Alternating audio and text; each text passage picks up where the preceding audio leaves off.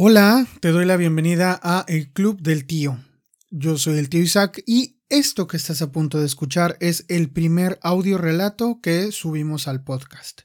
Se trata de El retumbo de la ola y el jetpack, una cortesía de su propio escritor Héctor Coronado, a quien pudimos entrevistar en el episodio anterior.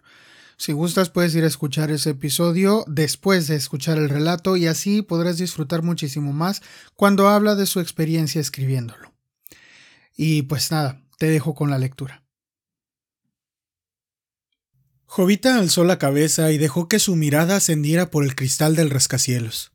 Vio la repetición de nubes ininterrumpida por el ordenado tráfico de drones que flotaba en el mediodía. No era lo que buscaba. Quería ver la cima del edificio donde estaban las antenas controladoras del vuelo para jetpacks. Pensaba que si lograba verlas desde la calle, frágiles y retorcidas como falanges de insecto asado, podría mitigar el nudo de miedo que crecía en su vientre. Su cuello protestó por el esfuerzo.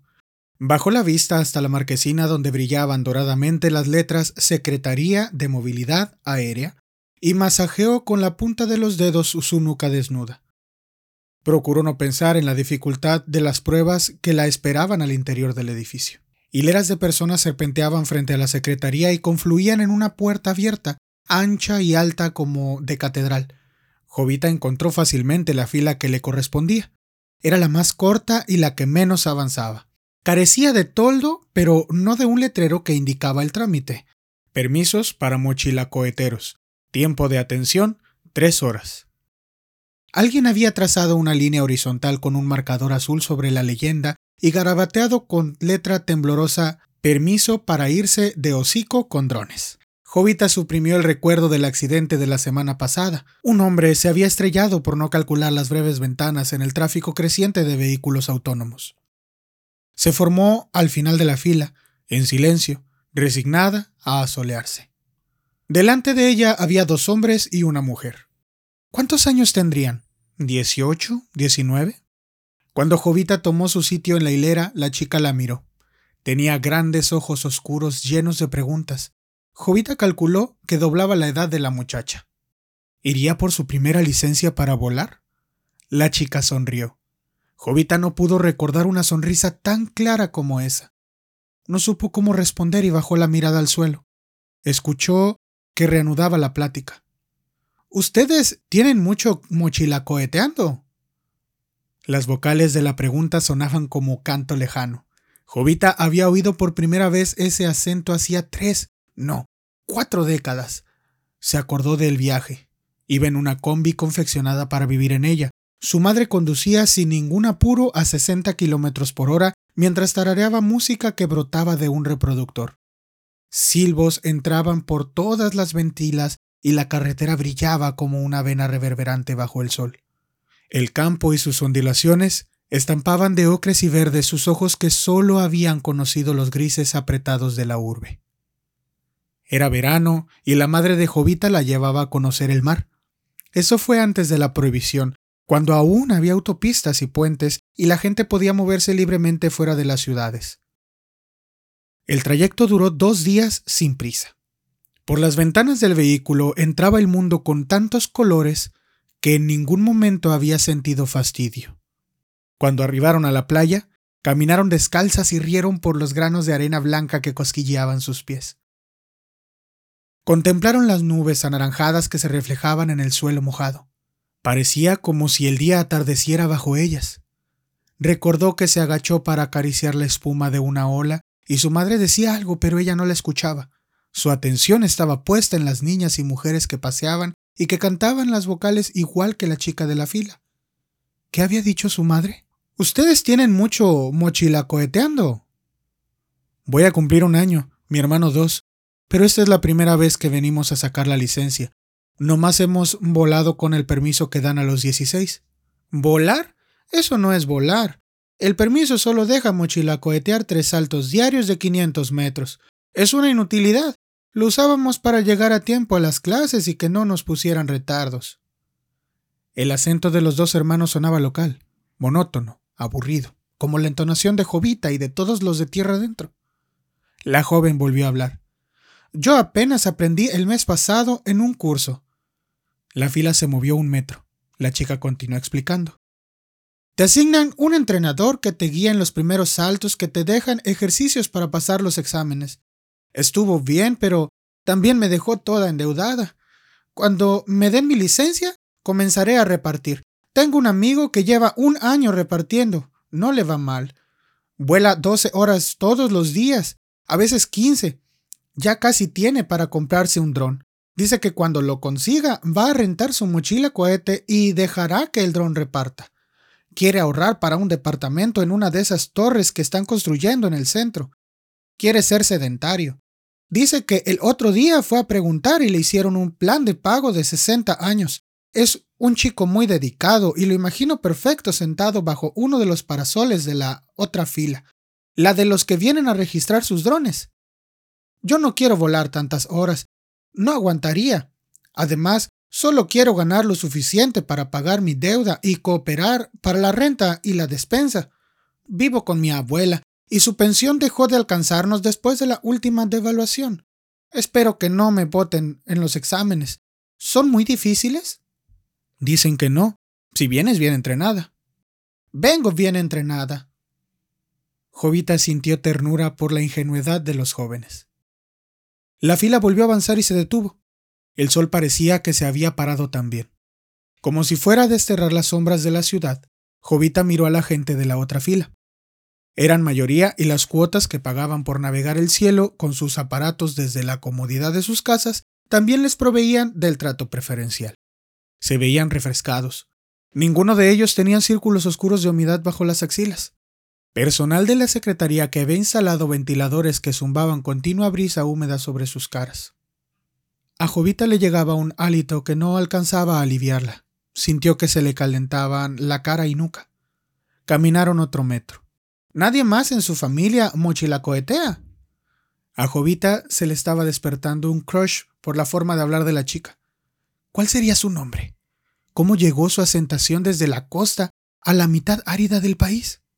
Ja, no. Les da vértigo pararse encima de un tabique.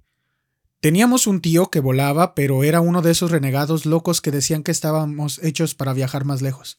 Quiso cruzar la frontera de la ciudad. Su mochila cohete se alentó pasando el muro y lo alcanzaron los drones vigilantes. Los hermanos y la joven quedaron en silencio. La fila se movió otro poco. Eran las cuatro de la tarde cuando Jovita alcanzó la entrada del edificio. El aire acondicionado enfrió su piel recalentada. Mochila cohete, última ventanilla, espera que la llamen, indicó el guardia de la puerta después de barrerla con la mirada. Jovita se acercó al mostrador y esperó. Ya no vio a los hermanos. La chica que entonaba bonito estaba ante un vidrio de seguridad. Del otro lado la atendía una mujer uniformada. La voz de la burócrata sonaba dura como nube de tormenta. Era una mujer mayor que usaba anteojos. Torcía su boca pintada de verde hacia un manojo de papeles. No puedo dejarle pasar sin su documentación completa, señorita. Tu certificado médico no está actualizado, las pruebas físicas para la licencia de vuelo son exigentes. Sin un documento oficial que nos diga que está en forma, no puedo iniciar tu trámite. Pero si estoy en forma, hice la rutina de entrenamiento que recomiendan en su página de internet para mochilocoheteras primerizas. Mi evaluación salió excelente. Esa evaluación solo es preliminar y no sustituye los requisitos que solicitamos. Necesitas tu certificado médico. Cruzando la calle hay consultores autorizados que pueden expedirte uno.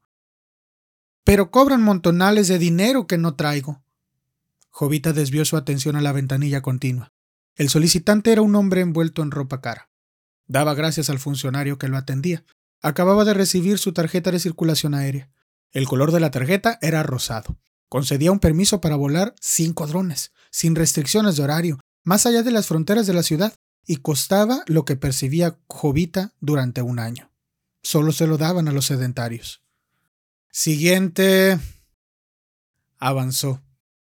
La chica que hablaba como costeña caminaba rumbo a la salida con paso airado. Su boca estaba fruncida de desencanto. Jovita reprimió el impulso irracional de ir tras ella para abrazarla. ¿Papeles? ¿Renovación? Renovación. Vengo a sacar una licencia de cinco años, mintió Jovita. Deslizó un sobre amarillo por una ranura de vidrio de seguridad. La funcionaria recibió los documentos con dedos que culminaban en uñas largas y curvas como zarpas. Jovita miró el barniz con admiración mientras la mujer revisaba cada folio que extraía del sobre. Era un color iridiscente, inquieto. Ella nunca había usado las uñas tan largas. No podría. Estorbarían para configurar los diminutos circuitos de navegación de su aparato. Usted ya no es ninguna veinteañera. Las pruebas para licencia de cinco años de mochila cohete son las más duras. Ni los jóvenes que pasaron antes de usted se atrevieron a pedir esa modalidad. Además, la vamos a descontinuar.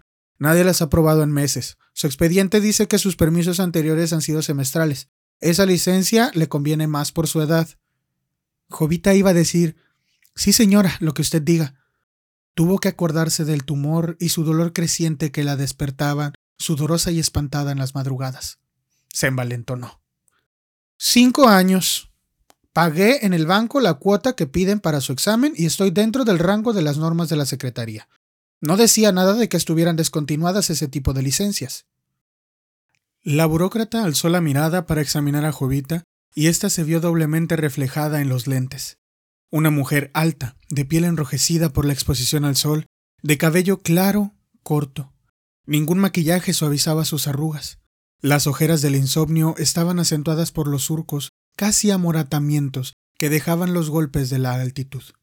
Sí, no era una jovencita. En unos meses cumpliría 52 años. Jovita miró los ojos miopes de la funcionaria. Decían que había sido sedentaria toda su vida, incluso antes de la prohibición. La burócrata cedió.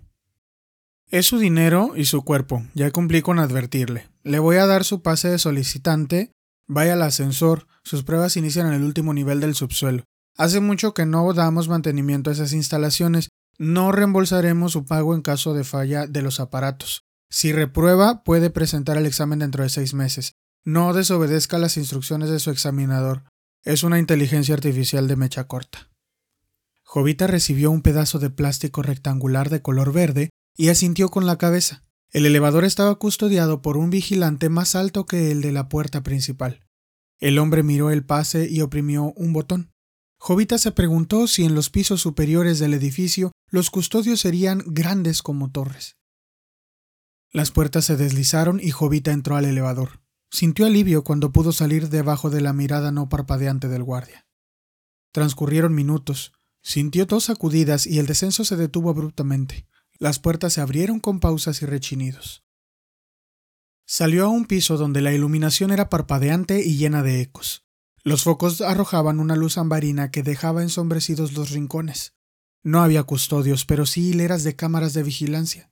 Sus formas oscuras y semiesféricas pegadas al cielo raso parecían garrapatas al acecho. Una voz estentórea y artificialmente masculina brotó desde un altoparlante invisible. El volumen estaba configurado para intimidar. Solicitante. Siga las flechas marcadas del mismo color de su pase. Si camina en dirección incorrecta, se considerará señal de ceguera. En ese caso, fallará su examen y personal de la Secretaría acudirá a escoltarla inmediatamente a la salida. Indique que ha entendido meneando la cabeza de arriba a abajo. Jovita asintió y comenzó a andar por pasillos flanqueados por puertas cerradas, parecían entradas de celdas. Donde las paredes se juntaban con el suelo había descarapelamientos por la humedad. Adivinó las flechas verdes en la luz monócroma hasta llegar a un portal metálico que chirrió al deslizarse. Cruzó el umbral y se encontró en una amplia sala circular. Estimó que su departamento cabría al menos una docena de veces en ese espacio. El único mobiliario era un largo brazo metálico rotatorio cuyo eje estaba a la mitad de la sala. En el otro extremo, al lado de la pared curva, había un asiento también metálico. En el respaldo colgaban cintas de un color empolvado y unos gogles de realidad aumentada. El aspecto del aparato era de instrumento de tortura. Las bocinas carraspearon. Siéntese, solicitante. Asegure su arnés. Use los gogles. Cuando esté lista, presione el botón de inicio. Probaremos su tolerancia a las aceleraciones máximas del reactor de una mochila cohete. También evaluaremos sus procesos de cognición en esas condiciones. Es imperativo que verifique los amarres. Una aspirante no lo hizo y salió despedida a mitad de la prueba. Se convirtió en jalea. Mené la cabeza de arriba a abajo si ha entendido. Jovita asintió antes de sentarse. Pasó las tiras de tela reforzadas sobre sus hombros y ajustó los hinchos de seguridad con firmeza. Echó un ruego silencioso para no quedar hecha jalea. Suspiró para sacar el aire y el temor de sus pulmones. Comenzó a respirar en bocanadas rápidas y se ciñó los gogles a los ojos. Las pantallas se encendieron. Tanteó para presionar el botón rojo de inicio. Leyó la numeración de una cuenta regresiva. Un motor se activó detrás de las paredes con sonidos paquidérmicos. El asiento comenzó a vibrar. Sintió que sus palmas sudaban. Sujetó los amarres sobre su pecho con los nudillos pálidos por la tensión. Estaba pensando en pedir que cancelaran la prueba cuando percibió el empujón del giro centrífugo. En un instante había pasado a 4G. Quiso rugir el vértigo acelerado que se formó en su estómago, pero pensó que eso podía aumentar la posibilidad de que se considerara fallida su evaluación y no pudiera llegar a la última fase a donde necesitaba. Apretó los labios para mantener la dentadura en su sitio. Comienza la fase de aceleración en 3, 2, leyó en las pantallas de los gogles. Jovita sintió una presión creciente en el pecho, en el cuello, en la cara. ¿Iba a 7G? ¿A más? Sus párpados pesaban como peñascos. El asiento se sacudía. Percibió un zumbido. ¿Venía de su cabeza? Aumentaba de volumen. Iba a desmayarse. Germinó una voz escondida en su memoria. Era un consejo que sonaba como una mujer. Reconoció la voz de su madre, la voz contagiada de voces de otros sitios. La oía en el mar. Otra vez Jovita estaba en cuclillas y quería atrapar espuma de ola entre sus dedos niños. Entre sus pies se arremolinaba diminutamente agua y arena. La gente en la playa cantaba como la chica de la fila y su mamá decía algo antes de aferrarla de un brazo. Toma aire. En su recuerdo la revolcó una ola inmensa como una casa. Pudo sentir los dedos de su madre envolviendo la flacura de su brazo con firmeza. Después de unos segundos de conmoción bajo el agua, pudo sacar la cabeza y toser. Había olvidado respirar. Aspiró largamente entre sus dientes. La visión de Jovita se aclaró. Las instrucciones en las pantallas de realidad aumentada de los gogles se volvieron legibles. Memorice la siguiente secuencia de clips de video. Comienzan en 3, 2. Jovita se concentró en las imágenes y trató de no prestar atención a la aplastante fuerza centrífuga. Vio una flota de cargueros aéreos eclipsar las nubes sobre las que navegaba. Vio que abrían sus compuertas. Vio a los drones autónomos tomar su posición de vigilantes del aire. Vio a gente de territorios arrasados por epidemias y sequías. Vio playas ocupadas por centenares de personas. Vio que ajustaban sus mochilas cohetes para dar un salto que los llevaría a otro sitio a otra orilla del mar. Vio las nubes llenas de destellos por los choques entre máquinas y migrantes. Eran las primeras semanas después de que entró en vigor la prohibición, cuando los gobiernos obligaron a todo mundo a quedarse dentro de las ciudades. El motor disminuyó la velocidad. Fin de aceleración. Comienza el frenado. Si siente vértigo o mareo, no trate de ocultarlo, indíquelo al momento. Estoy bien, dijo Jovita para convencerse a sí misma. Desabrochó el arnés de seguridad cuando sintió alto total. Masajeó su cuello y luego sus párpados. Sus ojos lagrimeaban por el esfuerzo. El tumor en el lado derecho del abdomen se había despertado con el ajetreo. Póngase de pie, solicitante. Siga la línea verde. Los primeros pasos que dio Jovita fueron cortos. El dolor en su costado estaba creciendo. ¿Las cámaras lo notarían? No había nada que pudiera hacer más que caminar. En la mañana, antes de ir a la secretaría dejó su frasco de analgésicos en un cajón. No quería que se dieran cuenta de su estado si la asaltaba un retortijón e ingería una pastilla. Ahora no parecía tan buena idea haber dejado el medicamento. Exhaló, se renovó de aire y aceleró el paso. Sentía su cuerpo como una hojarasca que la brisa más leve se llevaría lejos. Fuera de la sala, la señalización se prolongaba por un pasillo hasta una puerta entornada. La empujó. Del otro lado había un cubículo con una mesa, un teclado, un vaso con agua y una silla desvencijada. En la pared destacaba una pantalla plana que se encendió al entrar Jovita. Continuaron las instrucciones casi gritadas desde el alto parlante.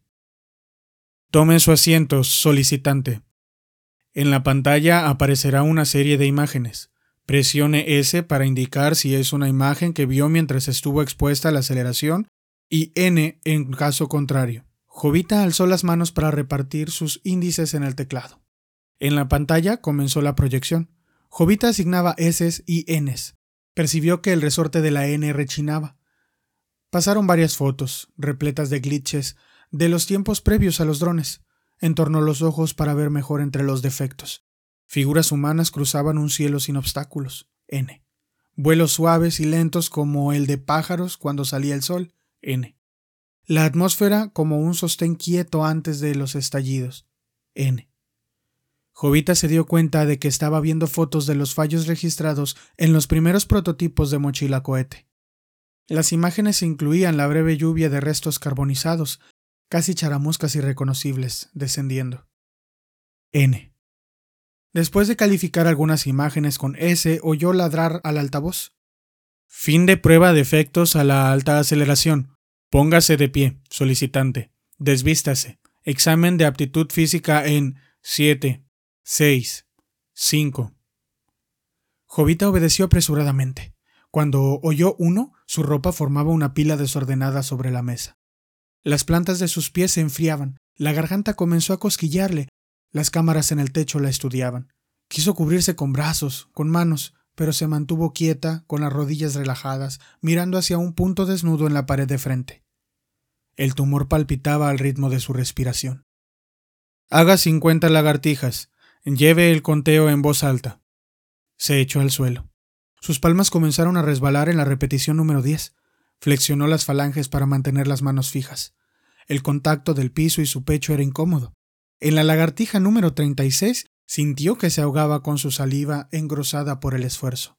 Carraspeó, tragó flema y continuó. Oyó quebradas las voces del 44. Vio su cara reflejada en el charco de sudor. Sus cejas goteaban. Gruñó quejumbrosamente cincuenta y se puso de pie. Cerró sus ojos para mitigar el mareo. Su respiración era agitada. El codo izquierdo dolía, el hombro derecho ardía, el tumor se movía como sueño de un animal inquieto. Esperó.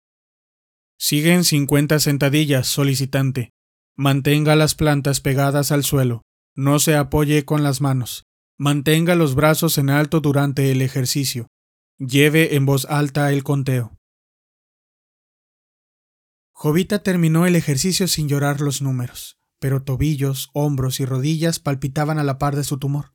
Sentía la parte delantera de sus muslos tiesa como madera envejecida. Garganta y lengua sabían a trapo polvoriento abandonado en la intemperie seca. Miró el vaso de agua sobre la mesa a un lado de su ropa. Apuró el líquido. Contra lo que esperaba, no sabía mal. El tumor dejó de irradiar dolor por un momento. Vístase, solicitante. Siga las flechas verdes. En el último cubículo, las indicaciones fueron más complejas. Atención solicitante. Esta es una mochila cohete de un modelo previo a la prohibición. Está conectada a un simulador de vuelo. Han retirado la pastilla de plutonio que alimenta al reactor. El circuito de navegación está desconfigurado. La prueba consiste en programar el aparato para cumplir una trayectoria típica de un repartidor de pedidos urgentes. Tres saltos parabólicos que crucen la ciudad de extremo a extremo. Considere la densidad del tráfico de drones en su trayectoria. Si el simulador indica que sus cálculos culminan fuera de frontera o en colisión contra vehículo autónomo, reprobará. Dispone de 120 segundos para configurar su navegación. Inicia cuenta regresiva silenciosa. Inicia secuencia de distracción audible. La lámpara de luz blanca en el techo comenzó un parpadeo estroboscópico. Las bocinas por donde se habían emitido las instrucciones comenzaron a reproducir éxitos del post-reggaetón regresivo. Jovita cerró los ojos, para evitar que le diera un ataque epiléptico y para estudiar la disposición del edificio que se había aprendido de memoria. Izquierda, 10 metros, derecha, 15, recto hasta topar con pared y luego giro.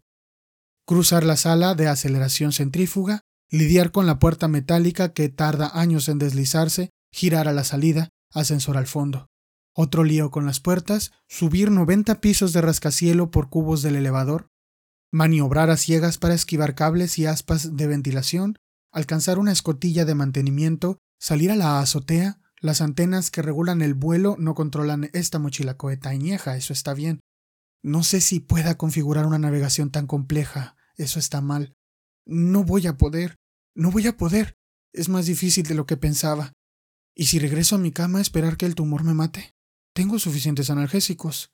Quizás si me zampo todo el frasco, olvidar, sepultar el dolor y que luego me sepulten a mí. Ya no sepultan gente, la vaporizan. Como sea, ¿quién me va a extrañar? Basta, basta, basta. Ruca ridícula, al carajo con tanto miedo, pensó. Abrió los ojos y parpadeó hasta sincronizarse con el estrobo.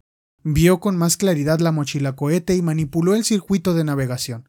Al cabo de un minuto había terminado. Solo faltaba una pieza. Se llevó la mano a la boca y se retiró la dentadura. En el paladar artificial estaba sujeto con esparadrapo un cilindro plomizo y diminuto.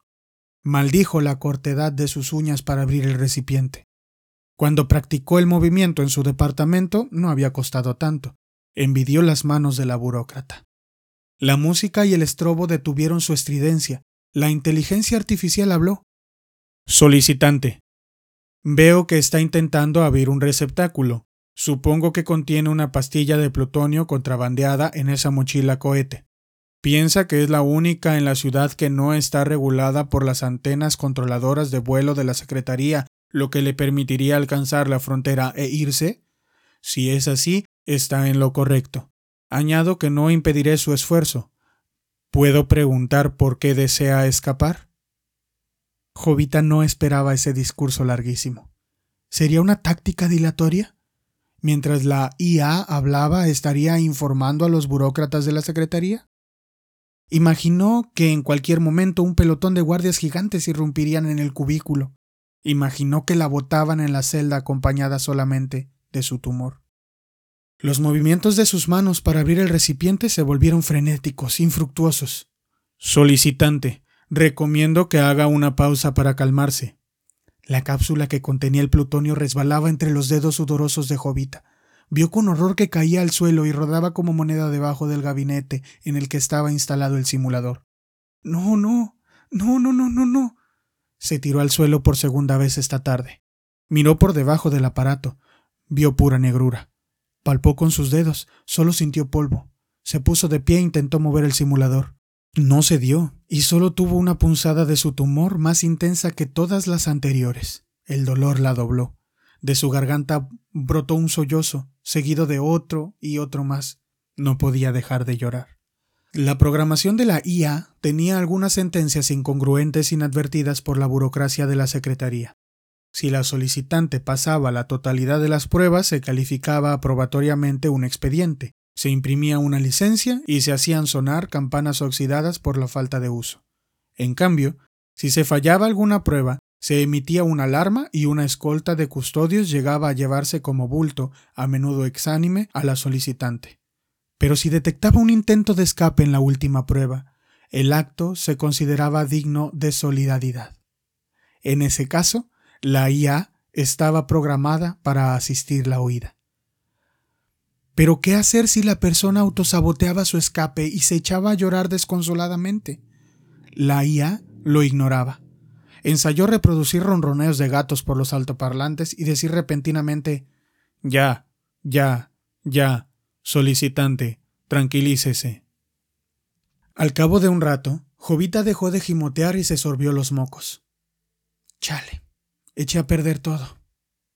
Estoy de acuerdo. Solo tenía que meter la pila en la mochila cohete. Usted habría visto en la pantalla del simulador que su trayectoria la llevaba a convertirse en jalea en alguno de los pasillos laberínticos de este nivel. Habría corregido su navegación para llegar a la azotea del edificio y cruzaría la frontera de un salto. Las antenas controladoras de vuelo no la habrían frenado. Los drones de vigilancia no la habrían alcanzado. Ahora no sé qué hacer. ¿Qué sugiere? ¿Reporto a la Secretaría que falló y que vengan por usted? ¿O imprimo su licencia y que suenen las campanas? No quiero ninguna de esas dos opciones. ¿Por qué quería escapar? Jovita se tocó la parte derecha del abdomen. Tengo cuarenta años encerrada en las esquinas de esta ciudad. Vuelo desde que se permitieron saltos cortos en mochila cohete solo para repartir. ¿Hace cuánto? ¿Qué importa? El miedo a los drones me había hecho olvidar que el mundo era más grande que estas calles y edificios. Cuando esto comenzó a doler, Apretó su costado. Volví a pensar en viajes y en lejanía. Por supuesto, me pueden quitar el tumor y quizá viva más tiempo, pero no quiero vivir con la mirada empequeñecida, sin alcanzar nunca el horizonte. No quiero morirme enclaustrada. Mi mamá era nómada y la prohibición la marchitó. Veo que ahora la ambición de mucha gente es ser sedentaria, pero no es la mía.